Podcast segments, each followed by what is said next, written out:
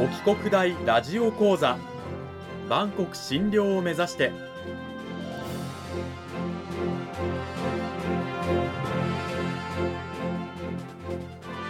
番組タイトルにある万国診療とは世界の架け橋を意味する言葉です。この番組はアジアの十字路に位置するここ沖縄にある沖縄国際大学で日々どのような研究や教育が行われているのかを発信していく番組です。案内人はラジオ沖縄アナウンサー小橋川響が務めます。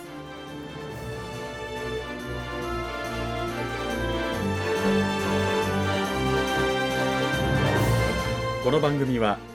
沖縄国際大学の提供でお送りします。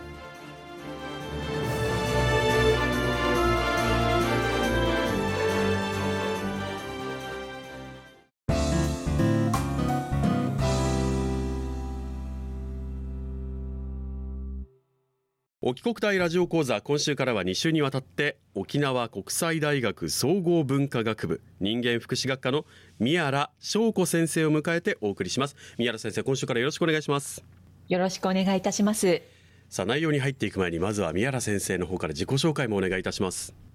はい。私は今ご紹介がありました総合文化学部人間福祉学科心理カウンセリング専攻の教員をしております。専門の領域は臨床心理学、また周産期心理臨床を専門としておりまして、まあ、大学の方での担当科目は心理学概論、臨床心理学概論、感情人格心理学といったような、はい、教科を担当しております。先生ご自身はあの臨床心理士などでこう現場で働いていたというようなご経験がおありなんでしょうか？はい。私はですね、心理の道に進んだのが、高校生の時に産後うつっていうことを知って、それからこのことについて詳しく知りたいということでですね、臨床心理士を目指して、県外の大学に行き、まあ、沖縄国際大学の大学院が、この臨床心理士の養成大学院になるということを知ってですね、えー、沖縄の方に戻ってきて、で、こちらの大学院を修了して、その後はずっと産婦人科病院だったり、不妊治療施設といったところでですね、心理師として勤務していました。なるほど現場でのね経験もあるという宮原先生なんですが今年の4月から沖縄国際大学には着任されたということでそんな宮原先生をお招きして今週から2週にわたって講義タイトルは周産期のメンタルヘルスと題してお送りしていきたいと思います。周産期というのはあの妊娠22週から生後7日未満までの期間のことを指す言葉なんですけれどもこの時期というのはあの母体や胎児新生児のこう命に関わる事態が発生する可能性があるということで、まあ、周産期という言葉でくくって、えー、よりこう注意深くねあのいろんなケアをしていかなきゃいけない時期だということなんですが周産期のメンタルヘルスということでやっぱりこう周産期はいろいろな、ね、ケアが必要というふうに私言いましたけれどもこれが本当に大事になってくるというのはもう先生の実感としても終わりですか？そうですねやはり妊娠出産の時期っていうのは、まあ人の営みの上では当たり前のことではあるんですけれども、やはり生と死が、はい、隣り合っている非常にストレスの多い時期にもなってきます。はい、そういった意味でも非常に大事な時期になってきます。うんやっぱりこう女性のね母体の中で妊娠の時期とかっていうのはいろんなこうホルモンであったりとかバランスが変わっていく中でその女性自身がこう肉体的精神的にいろんな変化をしていく。でそれに戸惑ったりなどをしていく、ね、女性自身が時期でもあるのでやっぱりこういろいろとね周囲が気をつけていかなきゃいけないということなんですけれどもやっぱりこう昔から妊娠出産というのは特別で、まあ、もちろん命がけでね女性が、挑むものですのであの特別こう言葉が生まれたりしやすいんですけど例えば産後の日立ちとかねなんか言ったりもしますもんね。うんそうですね。はい。昔から出産前後で精神的に不安定になりやすいということはよく知られていたんですね。例えば、ヤマンバのお話。あれも実は周産期のメンタルヘルスの問題ではないかというお話だったりもあるんですけれども、はい。えー、妊娠中っていうのは女性ホルモンの血中レベルが非常に高い状態が維持されてですね、まあ、出産後赤ちゃんが出産してその後胎盤が出てくるんですけどその胎盤にホルモンがいっぱい含まれてるので急激なホルモンの低下を出産後っていうのは起こします。はい、で月に1回の生理でもですね女性っていうのは情動の変化っていうのが見られますけどやはり出産後っていうのはそれの日じゃないくらいのホルモン変動が起こってきますのでそういった意味でいろんなホルモンによる情緒的な変化っていうものが起こってきます昔からそういったものは経験的には知られていてだからこそこう出産をした女性にはもちろんね出産に伴うこう体力の低下などもありますのでこう静養してもらうとかあのいう意味もあってケアがね行われてはきたわけですよね。そうですね。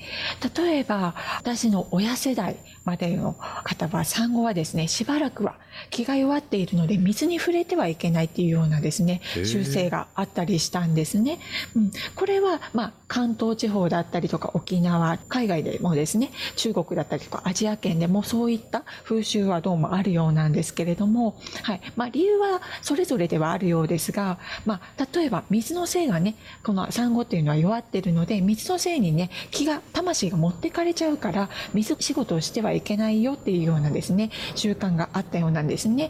で水に触れてはいけないのでお風呂も入れないのでね体もベトベトで気持ち悪いと思うんですけどでも水に触れてはいけないっていうことはどういうことを意味するかというと家事ができないということなんですよね、うん、お母さんがやりたいやりたくないではなくってお母さんがやりたくてもこうそういった慣習だからできないっていう状況にあった。でもそれがあることでどういったことが保たれたかというとやっぱ産後の女性は授乳とおむつ替えのみあとは産後の体を休めるということがある意味この慣習があることで、えー、確保できたということになるかと思いますただやっぱり現代のお母さんたちそういったわけにはねいかないですのでそこら辺ではこう大変かなというふうに思います。現代のお母さんたちはあの女性の社会進出などにも伴ってこう社会でいろいろなことをしたり、まあ、あるいは家庭の中で、ね、やるようなこともあったりしてすごく大変だというイメージはあるんですけれども妊娠出産に関してこう昔と現代とで変わったことやあるいは変わらないことっていうのは先生どういったことがあるんでしょうか？はいまず変わらないことからちょっとお話しさせていきますけど変わらないことでいうと妊娠出産っていうのはまあ自然の営みであって新しい家族を迎える喜ばしいことであること。そこは変わらないことではあります。またあの医療の技術は進歩はしてるんですけれども先ほどもお話ししたようにやはり生と死が隣り合っている状況。今技術が発展して母体脂肪というのはかなり減ってはいるんですけれどもやはりねあの死と隣り合わせであるということは変わらないということが言えるかと思います。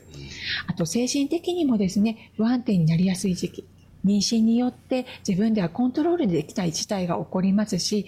一人の女性から母親としてのアイデンティティの変化が起こって、まあ、女性として、夫婦としてのライフサイクルの危機を生じる可能性っていうのがあの含んでいるっていうところが変わらないことかなというふうに思います。うん。変わらないことはもちろんあるんですけれどもその中でじゃあ変わってきたものとしてはどういったものが先生あるんでしょうか？はいそれは医療技術の進歩によるものです。うん、はい。産科での検診ですね。では、超音波で赤ちゃんの状態などを確認したりしています。はい。3D とか 4D とかですね、立体的に赤ちゃんの状態が確認できるようなものですけれども、まあ、そういったものによって、まあ、お母さん、お父さんが思い描いている赤ちゃんのイメージとは違う状態、例えば赤ちゃんの障害っていうことも、この超音波などで分かることによってですね、お父さんお母さんが赤ちゃんの受け入れが難しくなってくるっていうようなことがあったりします。また、早産になったりとか、生まれた後に障害が分かった場合に、まあ、赤ちゃんは新生児治療室 NICU というところに入院することになったりするんですけれどもそこでは辛い治療が長期にわたったりしますので長期の母子分離の状態になります。通常であれば一緒に過ごせるのが当たり前なんですけれどもそれが難しくなってくるということで健全な親子の関係の形成が難しくなってくるというようなことが見られます。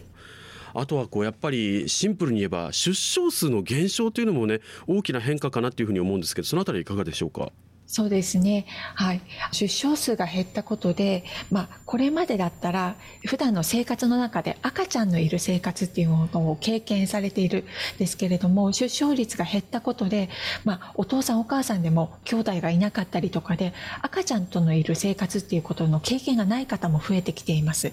そういった意味で、こう、育児っていうところの難しさ、今ネットでいろんな情報を調べられるので、情報は得られているんですけれども、まあ、頭でっかちの育児になってしまって、自分で感覚的に感じる育児っていうことが難しくなってきている状況にあります。うん。まあ、赤ちゃんと触れる、接するっていう経験が幼い頃からないと。あるいは極端に少ないという状況の中で例えば初めて生まれた赤ちゃんにどう接していいのかわからない父親母親であったり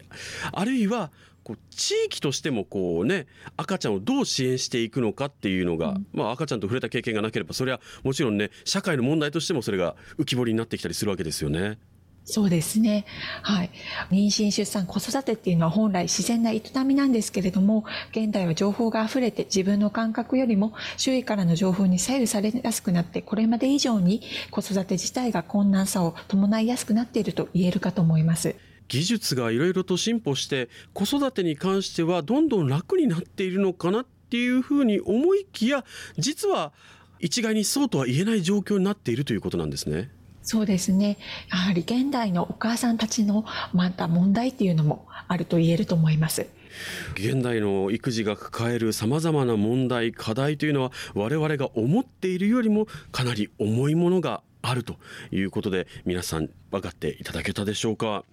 この時間は沖縄国際大学総合文化学部人間福祉学科の宮原翔子先生にお話を伺いました。宮原先生どうもありがとうございました。ありがとうございました。さあ現代はさまざまな技術が発達したり知識がね増えて蓄積されていくことでこの育児に関してはいろいろとこう楽になってきているのかなという思いきや、まあ、もちろんそういった部分はあるんですけれども逆にいろいろな課題も出てきていてこういうところが問題なんですよこういうところが課題ですよっていうようなお話を先生にしていただきましたが